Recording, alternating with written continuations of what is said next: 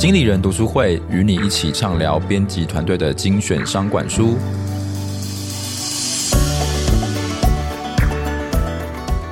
欢迎来到经理人读书会，我是主持人、经理人月刊记者卢廷熙。今天的读书会呢，我们邀请到了。经理人月刊资深采访编辑林庭安来跟我们讲一本新书哦。那我们请庭安先跟听众朋友打声招呼。Hello，大家好，我是平安。好，今天呢，其实要谈的这本书呢，大家应该都会很有兴趣，因为呢，它跟快乐是非常高度相关。不知道大家有没有听过一首歌，就是你快乐吗？我很快乐。这林庭安，你有听过吗？有，你为什么不唱一下？反正，今天的我我已经唱完了。那个那个那句话，这最有名的那句就这样。好，今天这本书的书名呢叫做《更快乐的一小时》。然后呢，他这本书谈的很多的内容都是跟人怎么样可以跟快乐是有相关的话题，所以大家应该会有兴趣。那我们请庭安先跟大家分享一下，哎，为什么这本书的书名会叫做《更快乐的一小时》呢？就是你可以看它的名字，就是它其实是讲快乐跟时间是有关联的，就更快乐的一小时嘛。所以其实它主要是在讲说时间跟快乐是有相关。那我先问庭熙一个问题，就是假设你今天上班途中，就是你看到有人出车祸了，你会停下来帮他打电话，或者是等他就是警察来帮忙？这段时间你会等吗？你会停下来帮忙吗？好。我是会停下来帮忙。我有一次就是在那时候还是学生，就是在骑车要去学校的时候，那时候经过一个桥，然后那天是下那个连夜大雨，就是那种暴风雨那种。然后那个桥上就是有一个重机，他就是已经自摔摔倒，然后雨又很大，其实我根本就可以不用理他，可是我就停下来，直接就是把他扶起来，然后我还问他不要叫救护车。所以我是有曾经。帮忙过就是出车祸的人，这样。好，那那我想再问，假设是你真的上班，然后你今天要开一个很重要的会议，然后你已经快迟到了，或者是你已经迟到，你看到这个东西，你还会停下来吗？呃，就是这个的话，可能就是要衡量一下，要看第一个可能是看当时多严重吧，或者是有没有其他人可能帮他。如果好像没有很严重，好像又有其他人可以帮他的话，有可能就是因为。开会迟到，或者是要跟大老板要 meeting 之类的，可能就比较有机会不去帮他，比较有可能会去赶去上班这样。因为像我那次去帮他，也是因为我是要回家，我是没有什么时间压力的这样。对，反正这个故事其实算它是一九七零年代的一个经典的实验，他就是问说，就是假设你在路上遇到需要帮忙的人，有一组人他被告知你已经要迟到了。就比较少人会停下来帮他帮忙。那如果没有被告知要迟到人，他会就是就像你一样，他就会比较有余裕的停下来帮他，就是做后续的事情。所以其实他这个实验其实要讲的是，就当我们其实如果感到时间紧迫的话，我们可能会因为时间不够，就是你会变得比较吝啬一点，就你的生活也跟着线索，就是你时间不够，你可能。不愿意抽空关心家人或朋友，或是你身旁需要的人，或是你没办法做你自己想做的事情，对，所以这个主要的实验是这样子。那这本书其实也谈到说，就是时间匮乏感这件事情。对，好，其实我现在顺便来介绍一下这个作者哦，这个作者叫做凯西霍姆斯，他是一个学者，他就是研究时间跟幸福这两件事情相关而闻名，然后。他就是在加州的洛杉矶分校，就是 UCLA，他有开设 MBA 课程，然后这个课程呢也受到学生的非常多的人欢迎，就是所以他最近写这本书呢，就是跟他的研究本身是非常高度相关，就是他认为时间跟幸福是两个是很有关联的。那刚刚就是庭刚有讲到说时间匮乏呢，其实时间匮乏的意思就是讲说，如果今天你的时间太少了，然后你有很多想要做的事情，可是你却都不能做，那你的时间其实就匮乏，对不对？对，它其实就是大致上的意思是这样子。对，好，那其实呢，就是作者他除了发现说有时间匮乏这个现象，那他就进一步就很想要研究去发现说，诶，那如果今天我不要一直工作，我开始减少我的工作，增加我更多可以运用的时间。那我有很多时间之后，我是不是就会比较快乐？其实大家直觉听起来好像是应该，照理来讲应该是会比较快乐，因为如果你时间匮乏了，你想要做很多事都不能做，你就很痛苦。那如果今天我有两倍或是五倍、十倍的时间，我应该就会比较快乐嘛？但是其实答案好像其实也不是这样，对不对？对，因为他其实他做的那个实验，就是他想说，就是如果你呃时间变多，你会不会更快乐？结果显示，就是每天有自己可以运用的时间，他称作自主时间呐、那自主时间少于两小时的人，你的幸福感会比较低，因为你就会觉得啊，我没有时间做我想要做的事情，就会有时间匮乏感。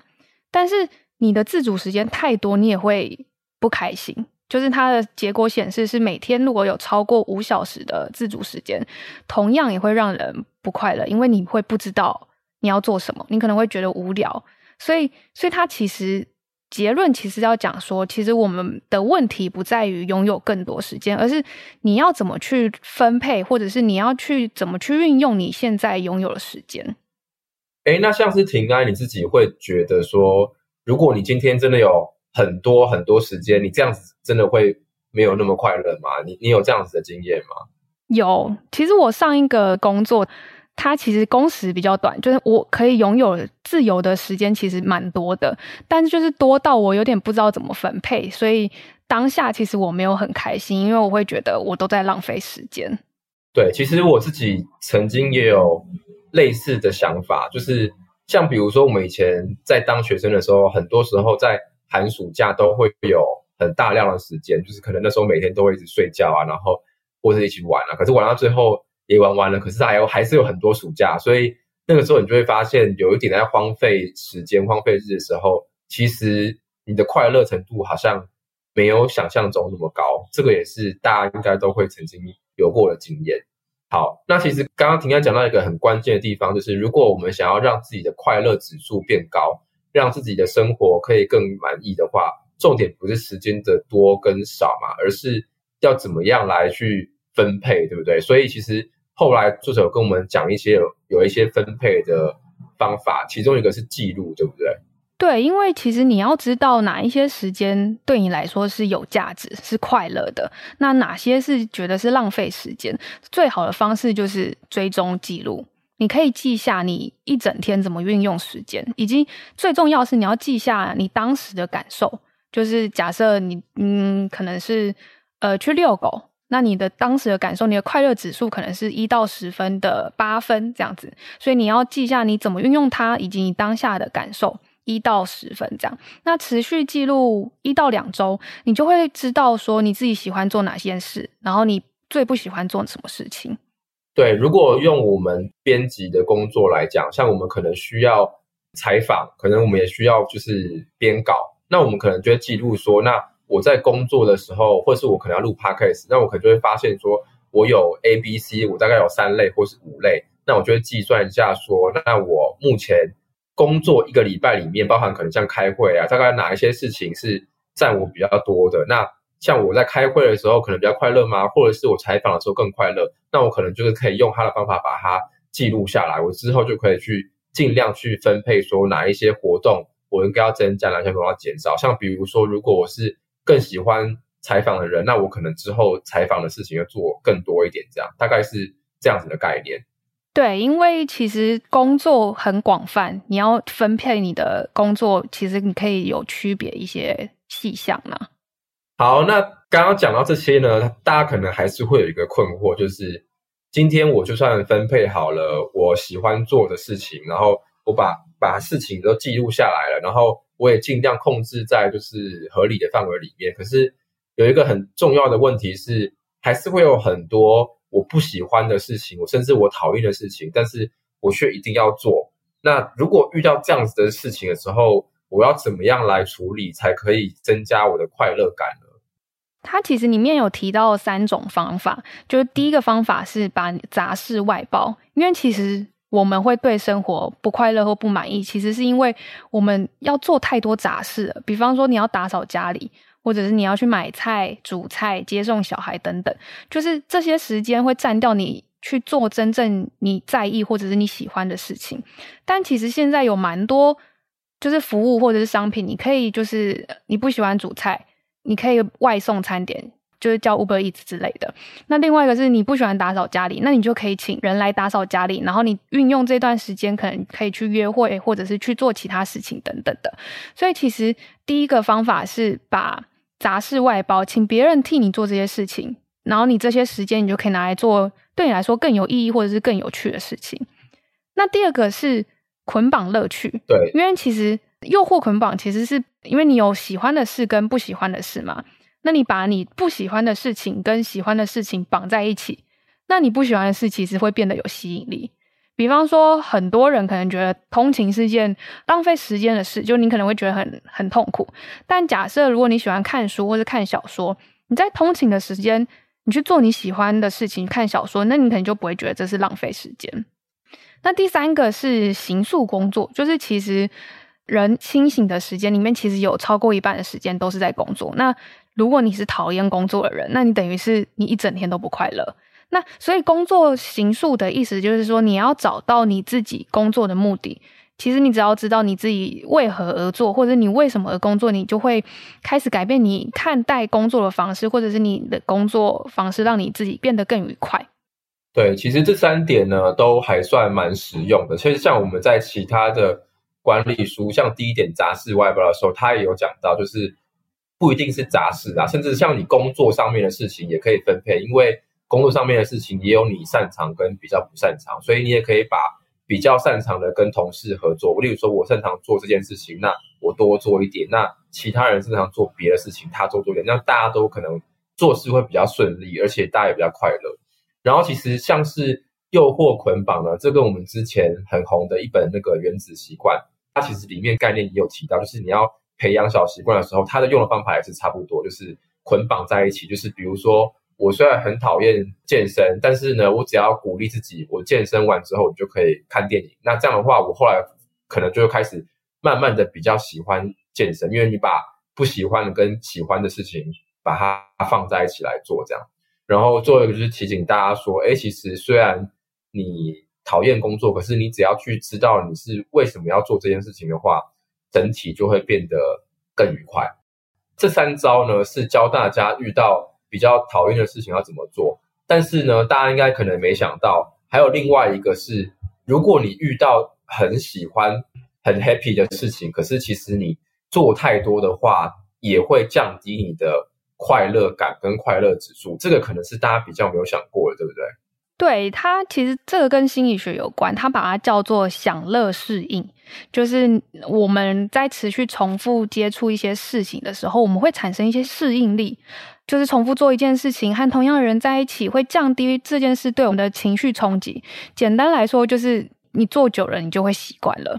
但它其实是有双方面的，就是你可能会减轻你的痛苦经验，但是你也会减少你对好的体验的愉悦感。就等于是，假设你很喜欢吃冰淇淋好了，那你每天去吃冰淇淋，你可能就是比久久一次吃来的会，就是那个愉悦感不会那么高啦。对，所以其实总体来讲，应该就是要适中。对，它其实里面有讲到一些，就是你要。减缓你的享乐适应这件事情，你可以克服享乐适应这件事情啊。第一个就是你可以选择休息一下，就刚刚讲的，你如果每天去吃，你那个快乐指数会降低。那你可能两个礼拜吃一次，那你的快乐指数就会提高。那另外一个是你不会只喜欢做一件事情，所以你其实增添变化，你就是 A B C D 这样子，就是轮回去做你喜欢的事情，你也会就是你的享乐适应也会克服掉。OK，好，所以其实呢，大家也会了解到另外一个概念，就是享乐适应。就是我如果快乐的事情一直做的话，就比较没有那么多新鲜感，那你可能就会没有那么高的快乐指数。那比较好的方法就是先暂停一下，不要那么样的重复高频率去做你最喜欢做的事情。好，其实呢，今天介绍了蛮多个方法，我跟大家探讨说，怎么样可以让自己更快乐，且是在管理时间的情况之下来增加你的快乐指数。那最后呢，这个我们的作者他也跟我们做了一个小比喻，就是讲说，呃，其实呢，时间呢，它是一个很重要的概念，它就像是一个罐子一样，你就想象一下，今天你有一个一个蛮大的玻璃罐，那你可以决定你要放什么东西在这个罐子里面。例如说，可能有石头，可能有就是大石头、小石头，或者是有沙子这样。那其实它所代表的这个隐喻跟暗喻呢，就是这个越大的石头呢，就是越重要的事情。那它是越小的沙子，就是越琐碎的事情。那其实如果今天我把那个石头先放进去，你可能放没几颗，放个五六颗，你就觉得这个罐子已经满了。可是其实你后来发现，如果你先放完石头，再继续放沙子的话，那个沙子是可以一直放、一直放，放蛮多东西的。这就是时间它的这个比喻的概念。如果你今天是都先放这些小沙子，你再放石头，你可能就真的放不下。所以呢，你要去深思熟虑，说我要怎么样来分配我的事情。我要先做重要的事情，再来搭配做琐碎的事情。如果我只做琐碎的事情的话，我的重要事情可能就会没有心力去做。对，好，这个就是作者最后给我们一个小提醒。那以上呢，就是本集经理人 Podcast 的内容啊。如果喜欢经理人 Podcast 的话，欢迎到 Apple Podcast 给我们五星好评，也可以留言给我们。如果你有职场困扰，希望我们来解答，可以填写资讯栏中的表单，我们会有机会邀请职场专家来替你解答哦。今天的经理人读书会呢，就到这边，那也跟大家说声拜拜喽，拜拜。